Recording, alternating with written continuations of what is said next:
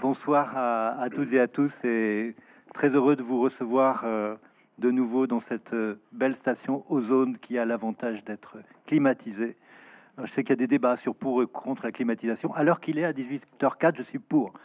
Euh, heureux de vous retrouver pour, ce, pour cette euh, remise du, prix du réel et la discussion avec euh, nos, lauréats. Vous savez, le prix du réel qui couronne chaque année à la fois un, ouvrage, un, roman ou un essai, et puis une, une enquête dessinée, en partenariat bien sûr avec la librairie Mola, le CIC du Sud-Ouest, euh, et puis Sciences Po Bordeaux, qui est là représenté par son président, que j'aperçois. Euh, merci d'être là. Cette année, euh, nous avions, comme l'année précédente, j'ai rejoint ce jury seulement l'an dernier. Il y a eu de très belles, très belles publications qui ont été couronnées par ce prix du réel. et cette année, ce sont deux ouvrages vraiment passionnants et j'allais dire émouvants pour l'un et très instructifs pour l'autre, l'un n'empêche pas l'autre.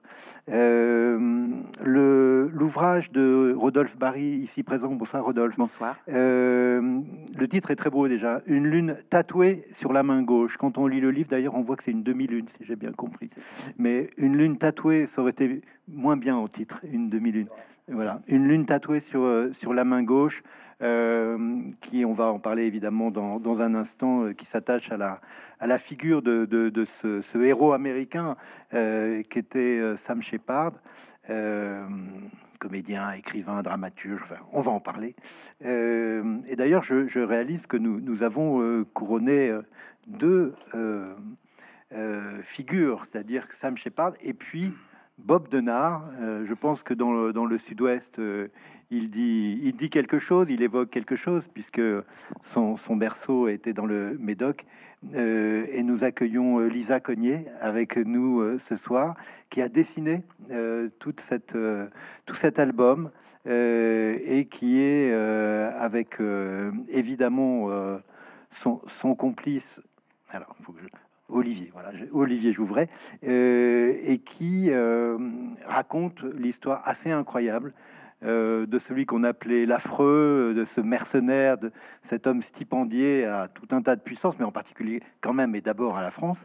Euh, et donc là, on, plonge dans un autre univers euh, de cette qui raconte aussi un, pan important de, de la décolonisation, de ce que fut l'Empire français, et en particulier euh, la relation avec la France qu'on a appelée la, France-Afrique. Je voulais saluer aussi les membres du jury qui sont là, qui ont fait, euh, c'était le film de Chéreau qui s'appelait Ceux qui même prendront le train. Donc nous avons pris le train avec euh, Judith Perrignot tout à l'heure, c'était très chaud, mais Richard Verly, euh, Jean-Claude Raspien-Jas euh, sont, sont là, et puis évidemment notre représentant du, CIC du Sud-Ouest et de Sciences Po Bordeaux, comme je dis, qui sont un peu les régionaux de l'étape, mais qui sont très importants pour nous dans, ces, dans nos délibérations et dans le, j'allais dire, le supplément d'âme qu'on essaie de donner à, ce prix, de l'enraciner là où il est. Alors, on va commencer euh, avec vous, Rodolphe Barry. Alors, quand, je me suis penché sur votre parcours, j'ai pu mesurer toute la, le prisme américain d'abord, avec, euh, avec Raymond Carver, euh, avec Cormac McCarthy, avec aussi une incursion chez le scénariste de, La Nuit du Chasseur, et puis aussi Charles Juillet, dont vous avez, je pense qu'il y a un compagnonnage important avec l'œuvre de, Charles Juillet, qui est une, œuvre justement très, très intime. Ce que je voulais d'abord dire sur, sur ce livre, avant qu'on entre dans, dans cette figure de Sam Shepard, je crois que c'est ce qui nous a touché euh, dans, ce jury, euh, et moi qui m'a touché particulièrement aussi, euh, c'est, j'allais dire, le style, c'est, comment c'est écrit. Voilà.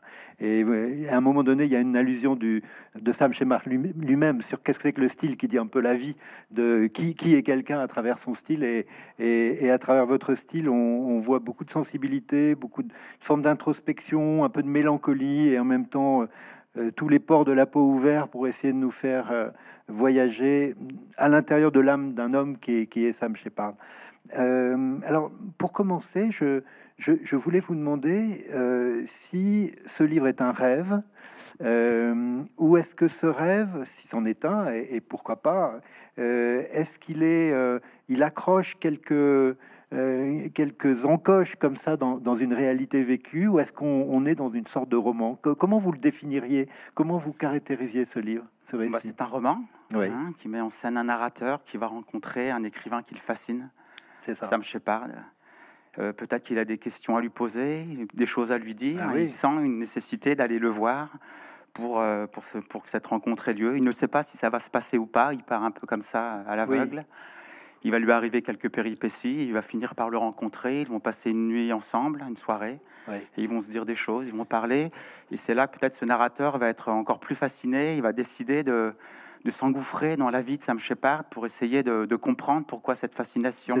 Qu'est-ce qui fait que cet homme euh, est, est celui qu'il est devenu à 70 ans Qu'est-ce qu'il incarne Qu'est-ce qu'il dégage Oui. Qu'est-ce qu'il sent chez cet homme D'où ça vient Et il veut comprendre un petit peu le parcours pour euh, essayer de, de- de mieux le connaître et de, de s'en approcher encore plus. C'est ça. Euh, vous, c'est un, un personnage qui vous, euh, qui vous a toujours à travers. Parce que, alors, vous dites d'abord l'écrivain Sam Shepard. En effet, c'est un écrivain très important, c'est un dramaturge, c'est un, un peu, il a une œuvre un peu comme Tennessee Williams. Il a écrit, je crois, 44 pièces de théâtre. Un peu plus. hein. Plus que ça, même encore. Euh, on le connaît au cinéma, évidemment, avec l'étoffe des héros. Euh, ce, ce pilote d'avion, ce, ce jet tout rouge. euh, on disait qu'il avait peur en avion, lui. euh, Oui, il prenait jamais l'avion. prenait Il jamais l'avion, Quelques il- fois, mais sous anxiolytique sous alcool. Voilà, voilà. c'est le cinéma qui fait que, euh, évidemment, dans les moissons du ciel, on, on voit ce, ce visage, cette personnalité. Euh, c'est d'abord un écrivain pour vous? Oui, euh, si j'ai décidé de, de raconter sa vie, c'est avant tout la rencontre d'une écriture.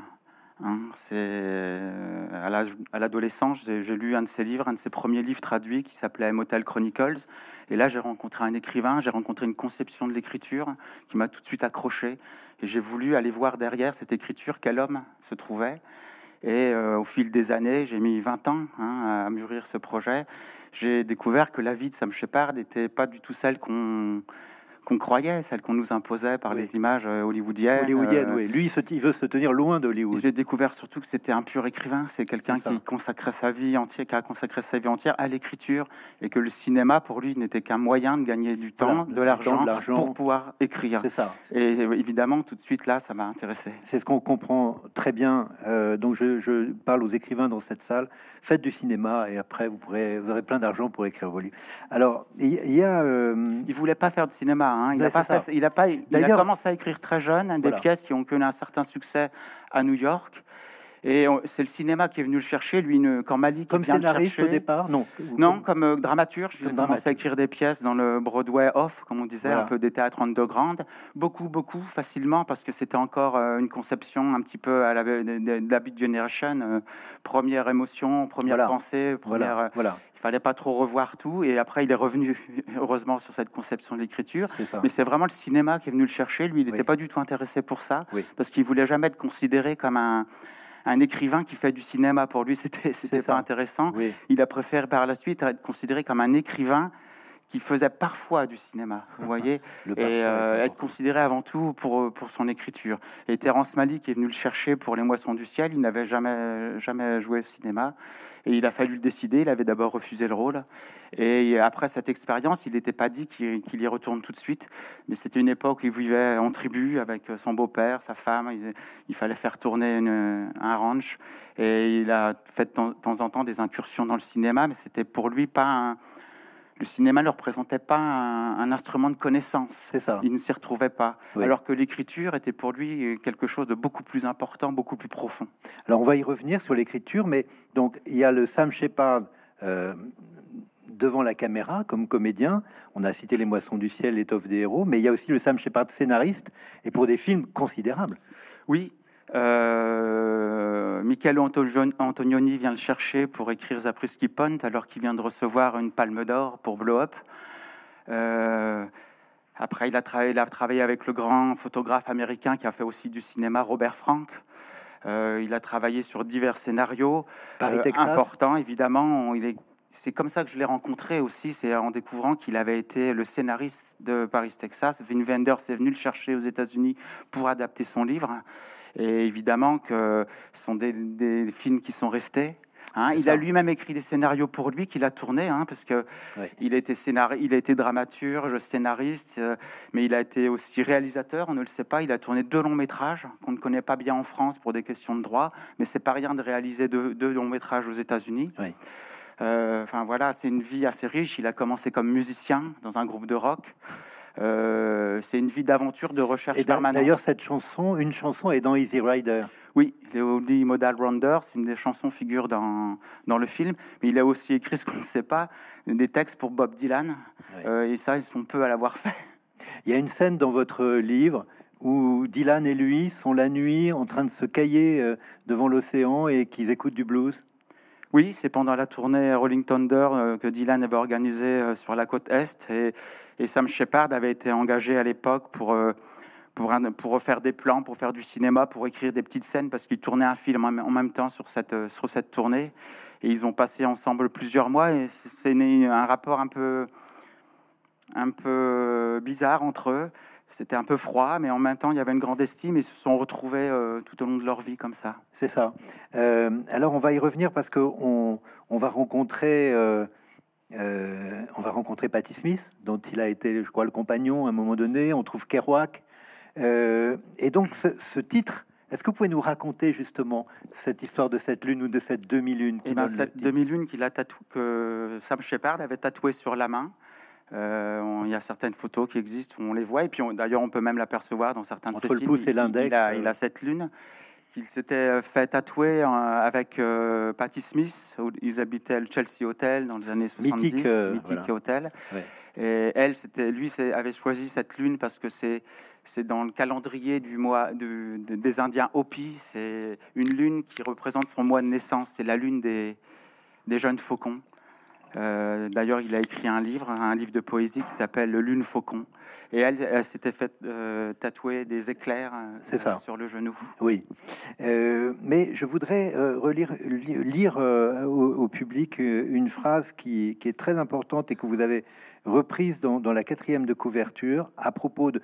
Parce que, bien sûr, quand on lit ce livre, on essaie de, comprendre en même temps qu'on découvre la personnalité de Sam Shepard Quelquefois, on a un peu l'impression qu'on est avec Jim Harrison, euh, qu'on est avec ces, gens-là qui sont près de la nature, qui, mhm. sont, qui refusent le, système. Bon. Et vous dites ça, votre narrateur. Mhm. Les livres de Shepard sont pour moi comme des manuels de survie, de liberté.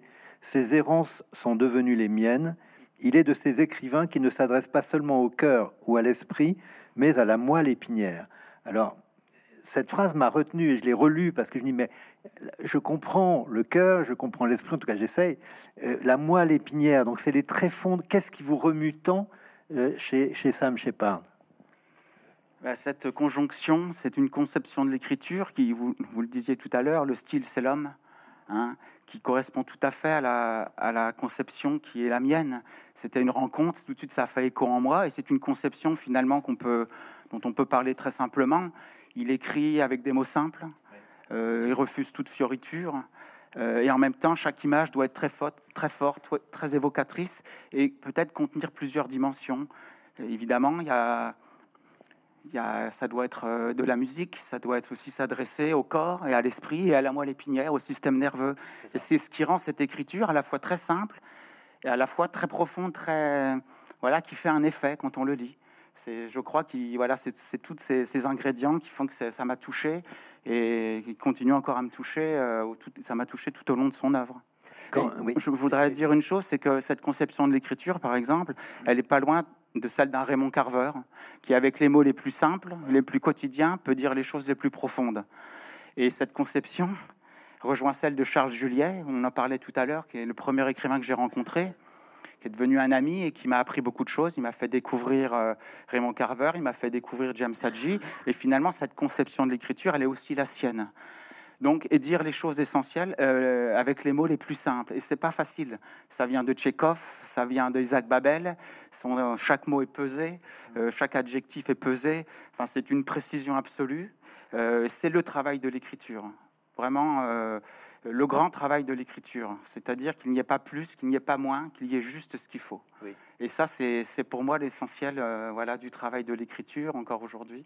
Et ça vient tout au long de ces, ça m'est venu tout au long de ces écrivains.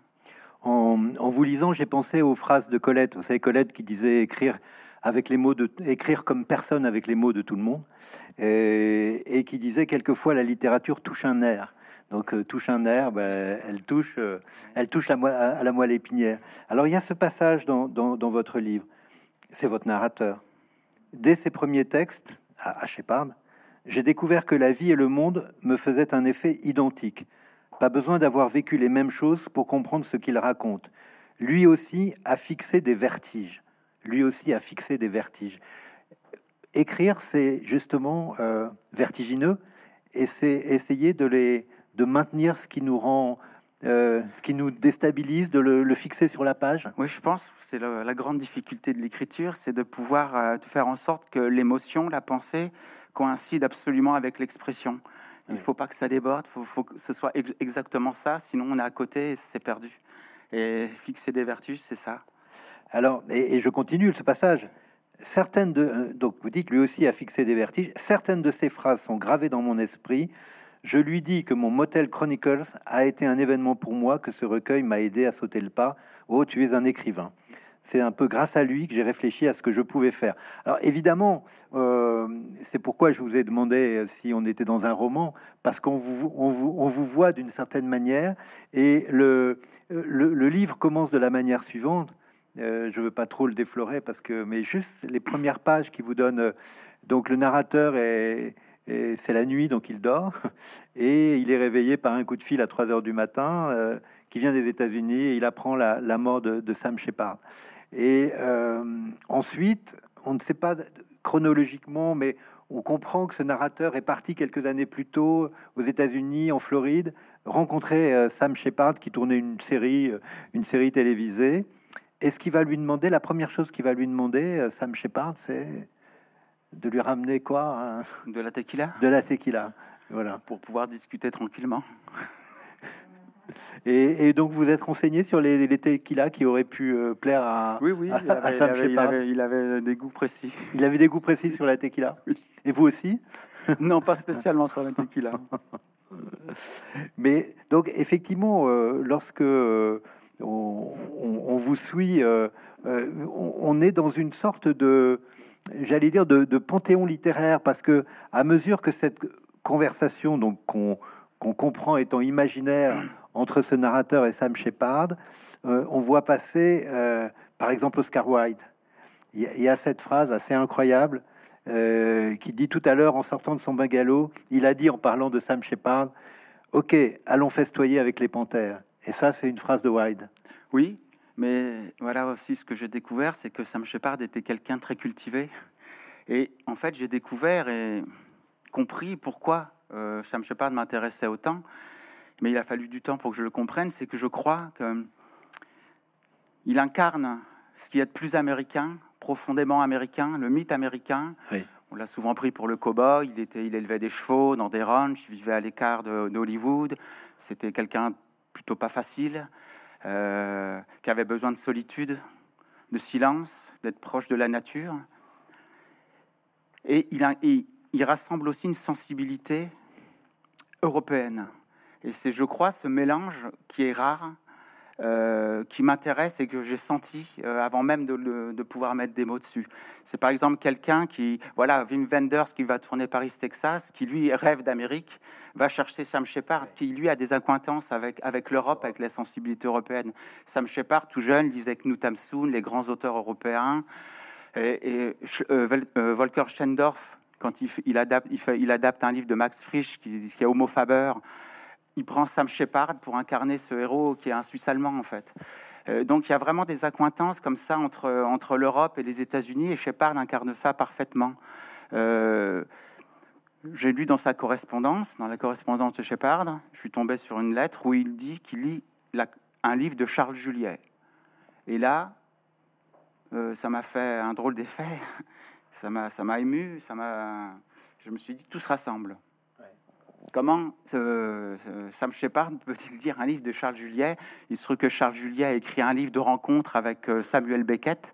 Et Shepard étant un, fan absolu de Beckett, euh, et voilà, il lit ce livre qui avait été traduit dans les années 80 euh, aux États-Unis, et il lit un livre de Charles Juliet. Et donc j'avais à la fois Sam Shepard et Charles Juliet dans la même page, et c'est comme si tout se mettait en place, tout coïncidait, et, et, finalement j'ai été surpris sur le coup, et après pas tant que ça, parce que je me suis dit que c'était des chercheurs, autant Charles Juliet que Shepard étaient des chercheurs, étaient des gens qui... Mm qui avaient soif de connaissance, connaissance d'eux-mêmes. Ils, étaient tournés vers une recherche de connaissance de soi. C'est quelque chose de très profond, euh, qui est rare. Et Sam Shepard, euh, voilà, ce que j'ai découvert aussi, toute sa vie a été embarquée dans une quête de la connaissance de soi. Il a suivi l'enseignement de Gurdjieff, qui est une sorte de gourou spiritualiste euh, qu'on peut aussi critiquer, qu'on a beaucoup critiqué, en France, mais enfin, il a, suivi cet enseignement qui rassemble un petit peu une sorte d'épanouissement euh, à la fois euh, physique et aussi euh, qui, rassemble des, pensées orientales, le zen, pour, voilà, comme ça, chercher à mieux se connaître parce que Shepard, toute sa vie et toute son œuvre en témoigne, a cherché à, mettre en avant ce qui pouvait euh, le freiner, l'empêcher d'être véritablement lui-même. Parce qu'on n'est pas tous nous-mêmes euh, tout de suite. Il faut des fois du temps pour se rencontrer. Et lui avait compris ça très vite, très tôt. Et toute sa vie, il a mené cette, cette recherche comme Charles Juliet en France euh, a mené tout au long de son journal, a été, c'est une, quête de connaissance de soi. Donc c'est à la fois très rare, de voir ça chez Shepard, qu'on imagine euh, avec son chapeau de cow-boy et, son gros ceinturon, c'était une sorte de voilà euh, étonnant. Oui, à un moment donné. Et je comprends que tout ça passe dans l'écriture. C'est ce qui rend cette écriture euh, peut-être singulière. À un moment donné, vous le décrivez comme ça, sous la lumière électrique, sa silhouette se découpe sur fond noir.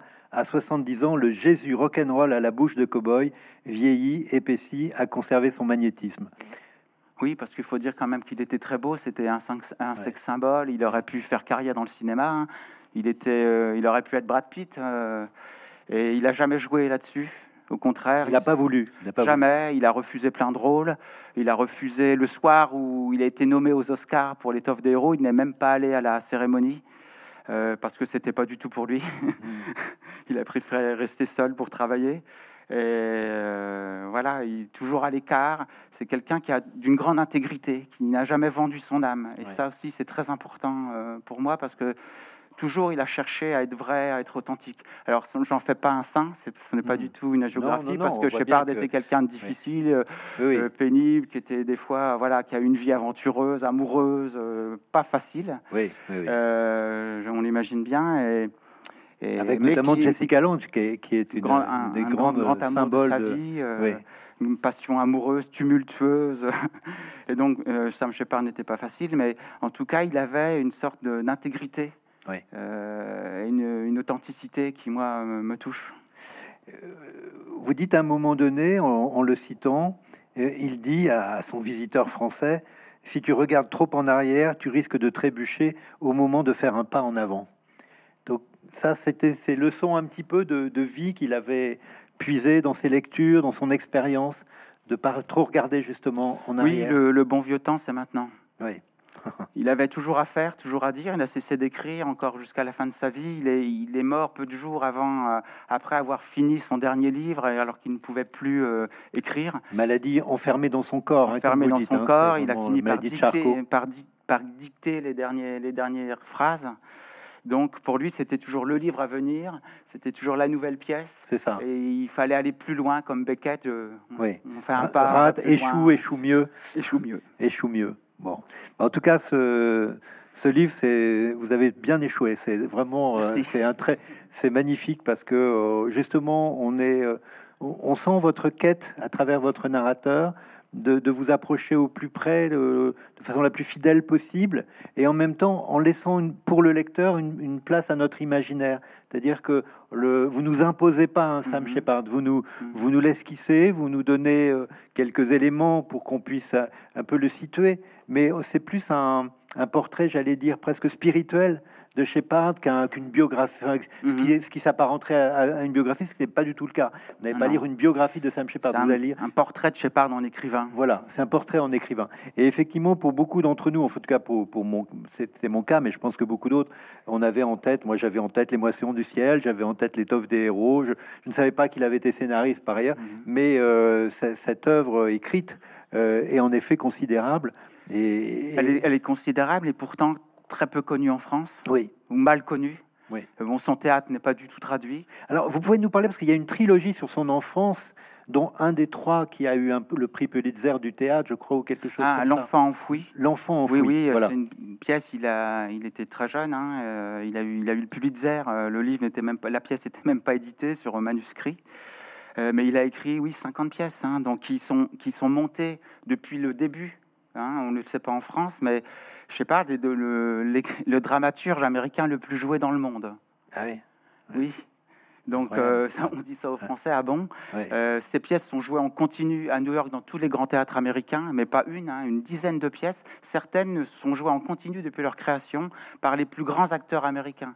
Sean Penn, Val Kilmer, euh, Ed Harris, tous les grands acteurs qu'on connaît aujourd'hui ont joué Shepard ou continuent à jouer Shepard. Mmh. Là, euh, Joachim Phoenix va, va, jouer, va reprendre une pièce à Broadway. Enfin, c'est pour les Américains, il est d'abord un dramaturge, d'abord un écrivain, alors que pour nous, c'est juste un acteur. Euh, et c'est voilà ce que j'ai voulu peut-être euh, informer. Enfin, j'ai voulu expliquer, chercher à comprendre et, dire voilà quel, quel écrivain il est. On ne le sait pas. Euh, je pense que la presse n'a pas véritablement fait son travail. Oui. Elle s'est contentée d'une euh, image un son peu le, Son livre Testament qui vient de paraître euh, chez Robert Laffont, je crois, moi, je, n'ai trouvé aucun article ah sur un écrivain de premier plan qui que je mets aussi au Crémon Carver. Pourquoi? Voilà. Il faut lire aussi les vitamines du bonheur. Ça empêche. Ah non, mais ça n'empêche pas. Bien sûr. Ça mais, pas, mais, mais pas, on a vraiment envie. Quand on vous écoute et qu'on vous lit, on a effectivement envie. c'est encensé aujourd'hui par la presse, reçu en grande pompe partout. Elle est l'écrivain, alors que pas du tout. Euh, c'est Shepard l'écrivain. Euh, Patti Smith euh, a écrit très tardivement, même si son son, euh, Just, Kids, Just, Kids est, un, est, un, très beau livre sur ses enfants, sur, son, sur sa jeunesse. Mais bon, ces livres, ces livres suivants ne sont, ne sont pas ceux d'un écrivain de premier plan. Et je pense que la Shepard, il a un peu, hmm. je sais pas, il est passé à la trappe. Il a pâti. C'est vraiment. Euh, il, dire, il, a pâti. Euh, temps, de, de, de, le redécouvrir, quoi. ouais. J'aurais pas dû oser faire ça. c'est la fin, c'est la fatigue, euh, c'est la chaleur. Hein. Euh, vers la fin du, livre, vous, vous dites que après avoir hésité, Sam Shepard a, a animé un atelier ou des ateliers d'écriture. Euh, vous avez pu savoir ce qui, bah, ce qu'il a transmis dans, dans, cette. non, c'est très difficile, mais au début, il a, au début, il a refusé parce qu'il pensait qu'il serait très difficile pour lui d'apprendre quelque chose à des élèves parce que lui-même ne savait pas. Et en fait, s'il a accepté, c'est qu'il a, il a pensé qu'il allait apprendre des élèves. Ah oui, c'est ça. C'est ça qu'il a. Il a bien fait. Je pense que quand on fait ça, on mm. apprend des autres. De commencer par dire je ne sais pas, je ne sais pas comment ça marche. On va essayer d'y réfléchir ensemble. Oui. Euh, une lune tatouée sur la main gauche. Euh, franchement, euh, vous pouvez le lire à deux mains. Et c'est un très très beau livre et on est vraiment fiers de l'avoir de l'avoir distingué pour ce prix du réel 2022. Alors là, on était dans un univers, je dis pas de douceur, parce que comme vous l'avez dit très bien, euh, Sam Shepard, c'était, euh, il n'était pas facile, facile non plus, mais, mais c'est vrai qu'il y a une sorte de, poésie dans son parcours, dans sa vie. Enfin, on a l'impression que c'est un poète dans sa manière de vivre. Une intensité permanente. C'est ça, quelqu'un d'intense, voilà, d'engagé, d'intense. Euh, alors, Lila, nous voilà avec Bob Denard. Euh, qui vous a, donc, comme on dit, euh, sans transition. Euh, c'est un très bel album que, le jury aussi a, a voulu distinguer cette année. Et est-ce que vous pouvez déjà nous, raconter comment s'est fait justement ce, duo entre vous? J'ai compris que vous étiez à l'école avec Olivier, que comme ça vous, avez pu parler de ce projet, vous connaissez. comment ça naît un, projet comme celui-là où on a vraiment une source de, documents, euh, d'informations très fiables et très précises? Et puis après, ben, on nous embarque, on nous prend par la main, non pas avec des mots, même s'il y a des mots dedans, mais part des, scènes et, et, part une sorte de, j'allais dire, de, féerie de couleurs, parce que c'est quelque chose qui frappe quand on est, euh, quand on est dans ce Bob de Nard. Euh, on n'est pas dans les affreux. D'ailleurs, lui, il veut changer, il veut qu'il soit beau, et, d'une certaine manière, vous le rendez beau. Et comment on fait? Que, Comment ça commence? Alors, bonjour à tous déjà. du coup, la, la, collaboration avec Olivier, ça s'est fait que du on était euh, donc j'étais son élève à l'école Émile Cole. Donc euh, au départ, euh, ça se passait plutôt. J'allais le voir souvent, il me disait de recommencer. C'était ça le, le, mode élève. Et après, l'école Émile Cole à Lyon. C'est ça, l'école Émile Cole à Lyon. Et plus tard, on a, on a collaboré ensemble parce que on faisait partie d'une même association de d'auteurs de, de bande dessinée à Lyon qui s'appelle l'épicerie séquentielle. Et cette association, elle est, intéressante parce que c'est une association où on s'auto-édite collectivement pour euh, créer des, petits des, journaux euh, à propos de Lyon, des anecdotes lyonnaises euh, non fictives, quoi. Voilà, documentaires. Et du coup, on, faisait partie de cette association et, et on a pu faire deux, deux numéros de, de, ce journal mensuel, donc qui s'appelle Les rues de Lyon. Je vous conseille d'aller d'y jeter un œil c'est intéressant, il y a plein d'anecdotes.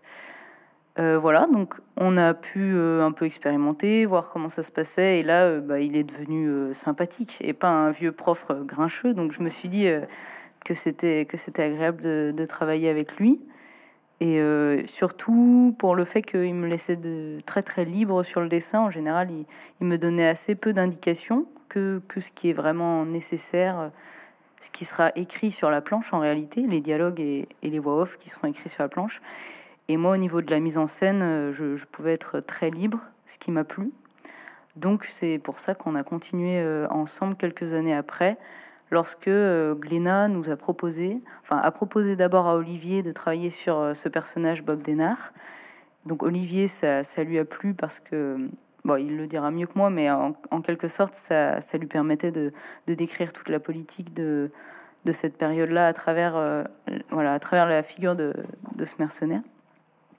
Et, du coup, moi, ça me, bon, au départ, ça m'a fait un peu flipper de dessiner des armes et des, mercenaires en même temps.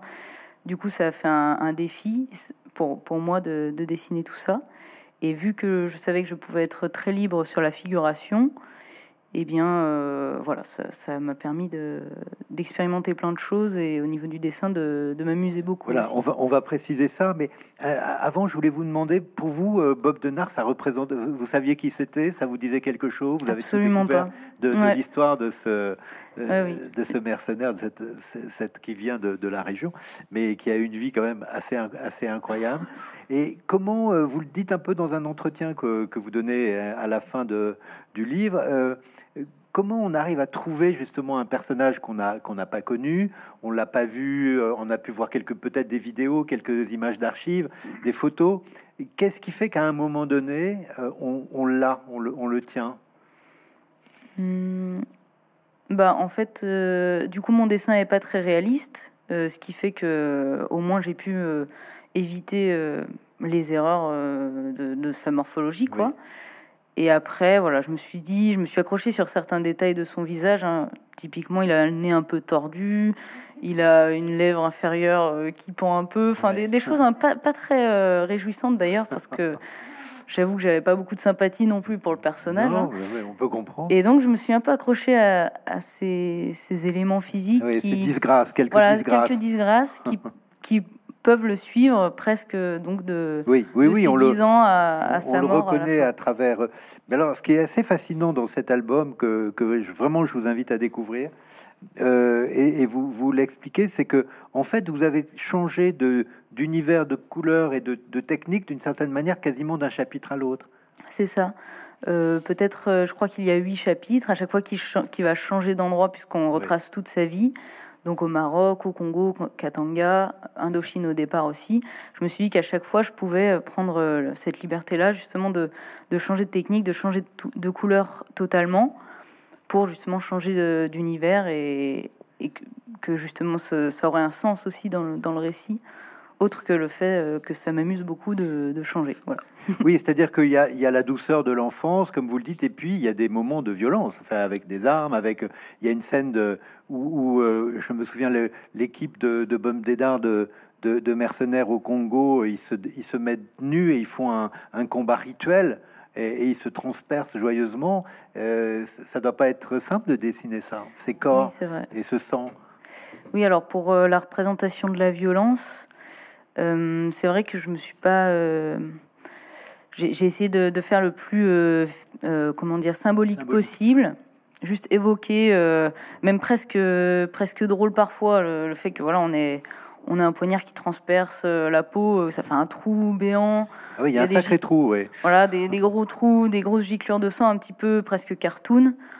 Pour euh, finalement, c'est pas du tout pour dédramatiser la chose, parce qu'on le sait déjà hein, que c'était sanglant et et voilà, c'est plutôt justement dans l'idée que peut-être par égard pour les victimes de cette période-là, de se dire bon bah ça sert à rien d'en plus rajouter quelque chose de vraiment sanglant, de, dérangeant au niveau de la violence. Donc j'ai pris ça un petit peu plus euh, enfin, symbolique. Quoi. Mm.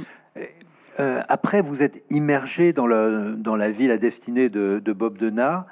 Comme vous le dites, on, commence ici dans la, région bordelaise, mais on va très vite aller au, Maroc, en Indochine, au Congo, au Katanga, euh, bien sûr les Comores, dont il était quasiment le roi des Comores. Qu'est-ce que vous avez perçu de cette période? Est-ce que ça vous a euh, euh, révélé euh, des, choses inattendues ou inconnues sur ce qu'était notre pays et comment des hommes comme lui, qui servaient la France, pouvaient finalement mener les bases œuvres au nom de la République française oui, bah donc j'ai remarqué que nos cours d'histoire dans le collège étaient un peu lacunaires, qu'on oubliait parfois de dire que la France était un peu crade dans certaines histoires. Donc euh, voilà, Olivier m'a un peu ouvert les yeux euh, là-dessus, même si j'ai fait aussi quelques recherches sur euh, voilà les services secrets qui sont toujours un peu le cul entre deux chaises à se dire bon bah si si tu réussis tant mieux, sinon on te couvre pas du tout quoi. voilà, des, choses comme ça un peu. Oui, on n'est pas tout à fait dans le OSS 117 de, du jardin, hein, mm. c'est un, peu plus gore. Et alors, peut-être est-ce qu'on peut, on peut revenir Est-ce que vous pourriez nous, nous, nous dire dans les grandes lignes, euh, ce que, ce que vous avez retenu, vous, de, de, Bob Denard, dans cette période, il faut rappeler que c'est le, moment de la décolonisation. Euh, euh, alors, il y a eu plusieurs décolonisations. La France a été un empire en Indochine, et puis elle est restée un empire en Afrique. Et puis, vous décrivez très bien le retour du général de Gaulle. On le voit qui mm. vole quasiment sur vos, sur vos pages. Donc, de Gaulle revient au pouvoir en 58, et il va avoir un, un homme de l'ombre qui va, qui va l'épauler et qui va être le, chef d'orchestre des basses œuvres qui s'appelle Jacques Faucard, donc ce qu'on a appelé les réseaux Faucard en Afrique, et qui vont à la fois fomenter des coups d'État, euh, faire taire des opposants, euh, déstabiliser des, pouvoirs. voilà, donc Bob Denard, dans ce, j'allais dire, dans cette politique, que, comment vous le percevez qu'est-ce qu'il a été pour vous? Eh bien, disons que c'est euh, c'est un peu le dernier justement de, de ces mercenaires euh, qui euh, sont un peu des affreux, quoi, des routes un petit peu qui cherchent l'aventure, tout ça. Et donc c'est.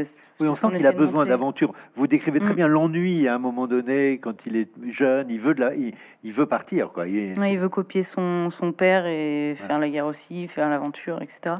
Donc il y a cette, cet engouement de de voyager et de et, d'aventure qui paraît presque euh, touchant, mais euh, voilà, avec des fins euh, un peu néfastes. Des, fins, des fins répréhensibles. Mm. Alors, ce qui est très intéressant, bon, il y, a des très belles images, y compris d'ailleurs d'animaux.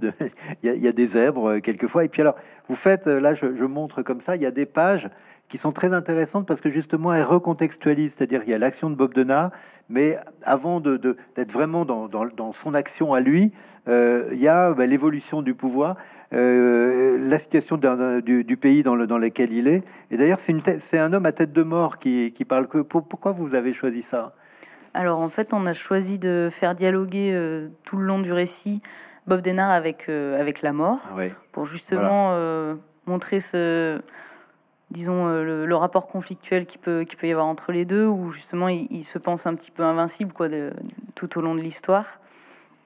Et la mort est là pour un petit peu le questionner, le titiller tout le long de tout le long de l'histoire. Donc Olivier Jouvray, il, justement, il, dit que la mort est un petit peu donc Olivier lui-même qui, qui qui s'est posé devant Bob Denard et s'est dit mais enfin qu'est-ce qui qu'est-ce qui pousse un, un, être comme ça à, devenir à devenir un mercenaire presque roi des Comores. Qu'est-ce qui, qu'est-ce qui le pousse euh, à, faire ça? Donc, je, je, vais prendre euh, Olivier prend l'apparence de la mort pour aller le questionner un petit peu tout le long du récit et le titiller, quoi. C'est ça. Euh, pour vous, vous le, vous le définiriez Qu'est-ce que c'est ces mobiles à Bob Denard jusqu'au bout? Vous avez parlé de l'aventure. Est-ce que c'est quelqu'un qui a une idée de qui travaille pour la France, pour, que c'est malgré tout qu'il y a une certaine grandeur de la France qu'il faut qu'il faut préserver, même si c'est euh, le prix à payer, c'est des, des, actions répréhensibles? Euh, je crois, je crois que oui. Alors, je sais pas si c'est. Euh, je pense que c'était pas simplement un mercenaire qui agissait pour pour l'argent. Il avait des sortes d'idéaux plus grands que ça, a priori. Oui, Donc anticommuniste et etc. C'est ça. Je crois que l'anticommunisme est quand même un ressort assez important mm. chez lui. Et puis, il faut rappeler, vous, c'est très bien rappelé dans le dans, ce document, parce que c'est aussi un document, euh, si on se replace dans le contexte de, la fin des années 60, euh, il faut jamais oublier que la décolonisation en Afrique, elle est sur un fond euh, de, guerre d'Algérie aussi, qui s'arrête en 62 avec les accords d'Évian, et que avec l'indépendance de l'Algérie, c'est le pétrole qui s'en va aussi. Et donc il y a cette obsession française d'avoir une, sinon une mainmise, mais un un accès privilégié à un certain nombre de matières premières. On est presque dans l'actualité aujourd'hui, d'aujourd'hui, mais euh, avec l'uranium, bien sûr, euh, pour le, pour le nucléaire, euh, le pétrole du Congo, et puis il y a aussi évidemment les forêts, le bois, les métaux précieux. L'enjeu du Katanga, ça, ça, va être ça. On a l'impression quand on lit ces combats de Bob Denard qu'on est d'une certaine manière, surtout avec ce qui se passe en Ukraine depuis trois mois, qu'on revient à ces enjeux primaires, j'allais dire, qui est comment on va euh, avoir, sinon mettre en coupe réglée, mais en tout cas avoir un contrôle, une maîtrise, voire la mainmise sur d'accès à des ressources. Je ne sais pas quoi répondre à cette ah question, mais je suis d'accord avec mais comme c'est dans le livre, alors ça m'a inspiré, moi. Parce que j'ai trouvé ça passionnant. Euh, oui, bah, j'avais fait une, image un peu au, centre du bouquin, à peu près sur euh, le réseau Focard, justement, avec un énorme euh, Focard un peu araignée métallique qui va aller euh, toucher un petit peu tous les, tous les bouts de l'Afrique pour euh, récupérer euh, tel ou tel. Ça va jusqu'en Afrique du Sud. Enfin bon, c'est. Mais voyez, justement, votre illustration, vous êtes modeste, hein, parce que votre illustration, justement, des réseaux Focard, elle vaut beaucoup de cours de sciences politiques que j'ai lus, qui étaient beaucoup plus ennuyeux. Moi, je dis pas ça à Bordeaux, ça devait être mieux. Hein. Donc, vous voyez, vous avez des, des, doubles pages comme ça où on rentre vraiment dans, j'allais dire, dans l'enfer végétal. et puis après vous avez ces, batailles tribales comme ça qui sont, euh, qui sont très très bien euh, représentées. Euh, la couverture, est, la couverture est, très belle, très forte aussi. La, comme vous disiez, hein, c'est la danse avec la mort. Mm. voilà. Avec Bob qui a, le, qui a le flingue derrière au cas où il peut quand même. Il n'est pas tranquille. il pourrait tuer la mort, si vraiment elle l'embête. En même temps, il est un peu idiot, quoi. Qu'est-ce que tu fais avec un flingue pour tuer la mort? Enfin, les gars, ah, Allons savoir. Allez, savoir. Alors, il y, y, a un passage qui est très intéressant, c'est que quand euh, son capitaine ou son lieutenant des, mercenaires euh, est appelé à d'autres fonctions, c'est lui qui prend euh, le, job mm. et il leur dit, comme on les appelle les affreux, il dit moi j'ai pas envie que vous ayez vous ayez l'air de gueux et il veut les rhabiller, il veut leur mettre le béret rouge de, des paras français. là, vous êtes un peu amusé dans le dans la manière de les représenter? Oui, dans les les clopes au bec, les, les torse nus, tout ça, ouais, ils sont ils sont vraiment assez drôle à dessiner les affreux au final. Ouais. Mm. Oui, c'est ça. Ils sont pas si affreux que ça. Et puis alors après, il y a des dessins vraiment d'un autre genre. On se croirait quasiment dans les mille et une nuits là. Euh, vous voyez, on a, il y a aussi des très grands portraits que, que vous faites, des, comme des gros plans. Mm. Et, ça, je trouve que c'est très euh, astucieux dans la construction. Parce que ce livre qui, est, qui fait quand même, je n'ai pas compté, mais qui fait... Euh, 130, je crois. Oui, voilà, 130 pages. Euh, on s'ennuie jamais parce que euh, justement, il y a cette diversité du coup de crayon, euh, il y a ces couleurs qui, qui créent des ambiances un peu comme au cinéma où on a quelquefois des, des, couleurs très très dures et puis après ça s'adoucit et on voit bien que le, récit change au fur et à mesure. Enfin, c'est un, un, très très beau livre et passionnant et c'est l'esprit du prix du réel de euh, de, à travers ces livres, de, montrer une réalité. Et là, je pense que pour tous ceux qui, qui s'intéressent à, j'allais dire, à la géopolitique, à la, politique française de ces années qui étaient quand même des années assez sombres, assez noires, euh, de, un, livre comme ça autour de Bob Denard est, est richement illustré et documenté. Euh, ça vous donne tout de suite une. Bah, vous êtes dedans, quoi. Vous êtes, vous êtes embarqué. Donc voilà nos, nos deux livres. Rodolphe Barry, une lune tatouée sur la main gauche. Et puis Bob Denard, le dernier mercenaire, avec Olivier Jouvray et Lila Cognier. Euh, je vous remercie beaucoup. Merci à vous et bravo. Merci.